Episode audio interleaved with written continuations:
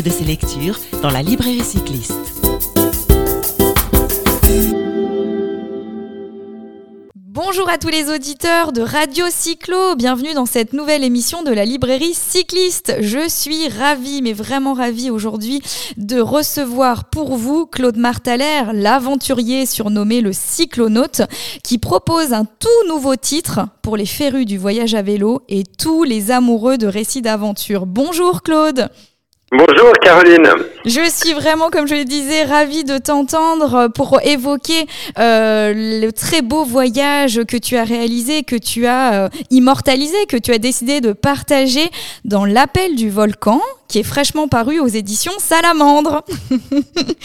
Alors avant de commencer, si tu es d'accord Claude, je vais partager avec les auditeurs de Radio Cyclo quelques lignes, un court passage euh, que j'ai extrait des 161 pages que tu as proposé.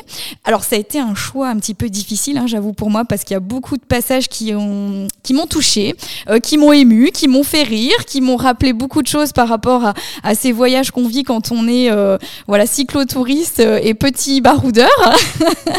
Donc c'est parti.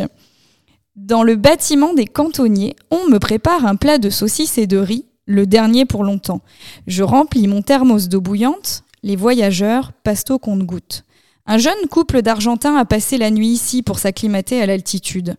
À l'évocation de mon rêve d'ascension de l'Oros del Salado, il me propose de monter 12 litres d'eau au col de San Francisco, la porte d'entrée au Chili. Bien requinqué par leur compagnie et le gosier réjoui par la descente d'un litre de maté, je repars aussitôt. Je me bourre une joue de feuilles de coca et enfourche ma bicyclette. La pente s'amenuise, mais l'altitude augmente sensiblement. Il faut boire encore. Je me sens d'aplomb et bientôt retrouve mon rythme de croisière naturel d'une régularité métronomique. Comment envisager, d'avancer sans la complicité de mon véhicule consubstantiel si imprégné par l'usage? Mon corps s'accorde à une mécanique autotélique. Alors, j'aurais pu encore continuer hein, parce qu'il y a, y a beaucoup, beaucoup de belles lignes et de beaux mots. Merci Claude euh, de partager ça avec nous dans ce livre, L'appel du volcan. Mais je vais te laisser raconter. C'est toi qui parles le mieux de cette incroyable aventure euh, que tu as vécue. Raconte-nous ton projet, euh, sa genèse, mais aussi cette expédition, le mal d'attitude aussi et toutes les pensées qui t'envahissent au fur des jours, des semaines. Alors j'étais parti en fin 2019 pour euh, vu qu'on est dans l'hémisphère sud, euh, je suis parti euh, euh, pour essayer de gravir le plus haut volcan du monde. C'était plus un prétexte qu'un but en soi. si je n'étais pas arrivé au sommet, ça aurait pas été l'essentiel. C'était un prétexte d'écriture aussi pour pouvoir un peu entrer plus dans les versants brûlants et intimes, profonds de, de ma vie.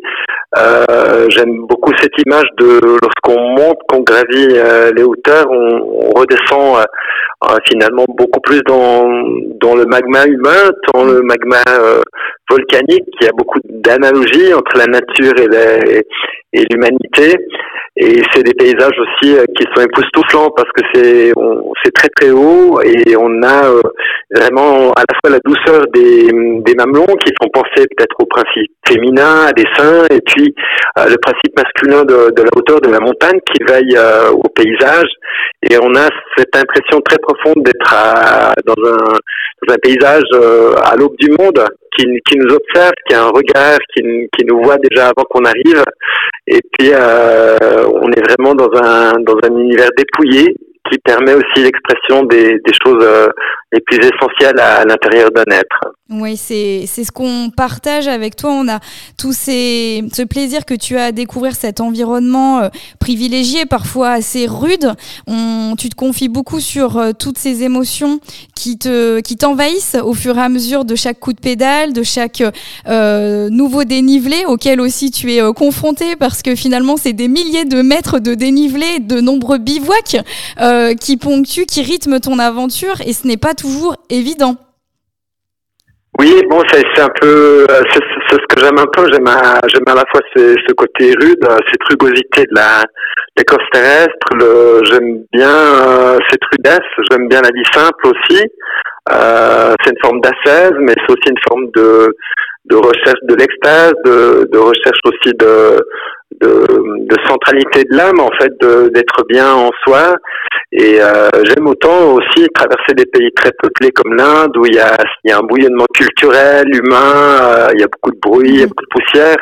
Donc là, c'est à l'inverse, mais finalement, les deux euh, sont importants pour ton équilibre, je pense, pour le, les formats de voyage que tu apprécies. Et parle-nous des rencontres que tu fais, même si tu le dis, c'est pas une destination dans laquelle tu t'attendais à, à rencontrer le plus de personnes, mais tu fais de, de très belles rencontres également. Alors c'est vrai que on peut constater que plus on va dans un univers euh, qui, est, qui est isolé, qui est un peu sur les bords du monde, si tant, tant est euh, qu'ils existent, euh, on rencontre d'abord des animaux. Comme le renard qui s'approche un matin. voilà, tout à fait, tout à fait. Ça m'est arrivé deux fois, en fait, une autre fois au sommet d'un col. Là, je l'évoque pas forcément. Et c'est vrai qu'on on est, on s'imprègne de paysages. Et, et, moi, je crois vraiment que quand on a le temps et qu'on est, euh, on, fond au paysage, on y reste plus longtemps à bicyclette parce qu'on y va lentement, on y va. Euh, c'est une géographie respiratoire. On, absorbe le paysage, on, on le vit. Euh, et je crois que là, on est, on s'approche vraiment d'une sorte de vibration d'une onde euh, naturelle de la vie et on entre un peu en résonance avec le monde et, et, les animaux sont tout le temps dans ce dans ce flux plutôt instinctif des choses. Et que, que, nous on a un peu quitté. Moi je suis citadin pur sucre d'origine mis à part les, les années où j'ai passé en voyage.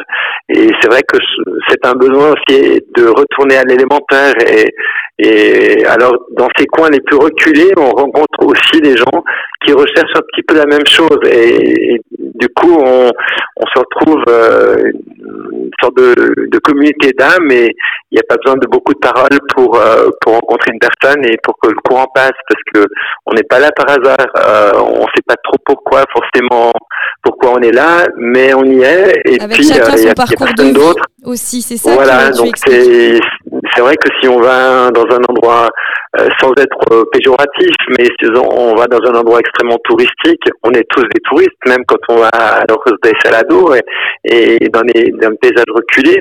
Mais euh, lorsqu'on va dans les, des régions très très euh, visitées, eh ben on aura plus de difficultés, je dirais, à faire de réelles rencontres. Ah, c'est pas impossible, hein, elles arrivent partout à n'importe quel moment aussi.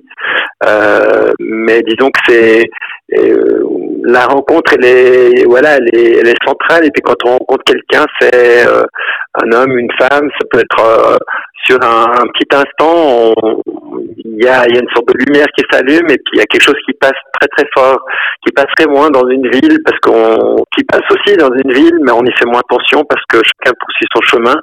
Alors que là, il y a, c'est, c'est un univers qui, qui qui use beaucoup euh, le corps, l'esprit, et puis quand on rencontre quelqu'un, c'est l'occasion de s'arrêter aussi. Voilà, puis il y a des petits cocons qui se créent quand on se, refuse, on se retrouve pardon, dans un refuge, quand on se retrouve dans un baraquement, et c'est ce que tu expliques très bien au fil euh, voilà, des pages de ce nouveau titre, L'appel du volcan, qui, je le rappelle, vient de paraître aux éditions Salamandre. Alors, merci Claude, euh, tu nous as mis l'eau à la bouche et on pourrait t'écouter pendant des heures parce que quand le roman se termine, on n'a qu'une envie, c'est de trouver un nouveau chapitre à venir peut-être après.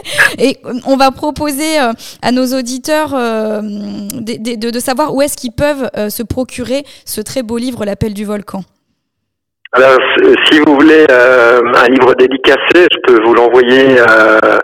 si vous pouvez passer par mon site web, c'est claudemartaler.ch. Martaler, c'est un nom suisse-allemand qui est peut-être un peu difficile à épeler, c'est M-A-R-T-H-A-L-E-R.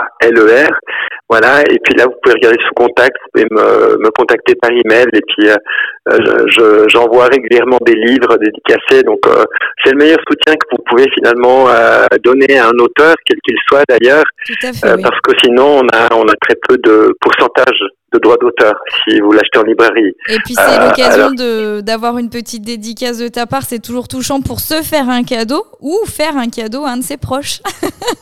Voilà, merci. beaucoup Claude pour ce temps que tu as pris avec nous et les auditeurs de, de Radio Cyclo. On te remercie et on se dit à très bientôt pour de nouvelles aventures. Merci Caroline. À bientôt Claude, au revoir. Caroline Ségoni vous parle de ses lectures dans la librairie cycliste.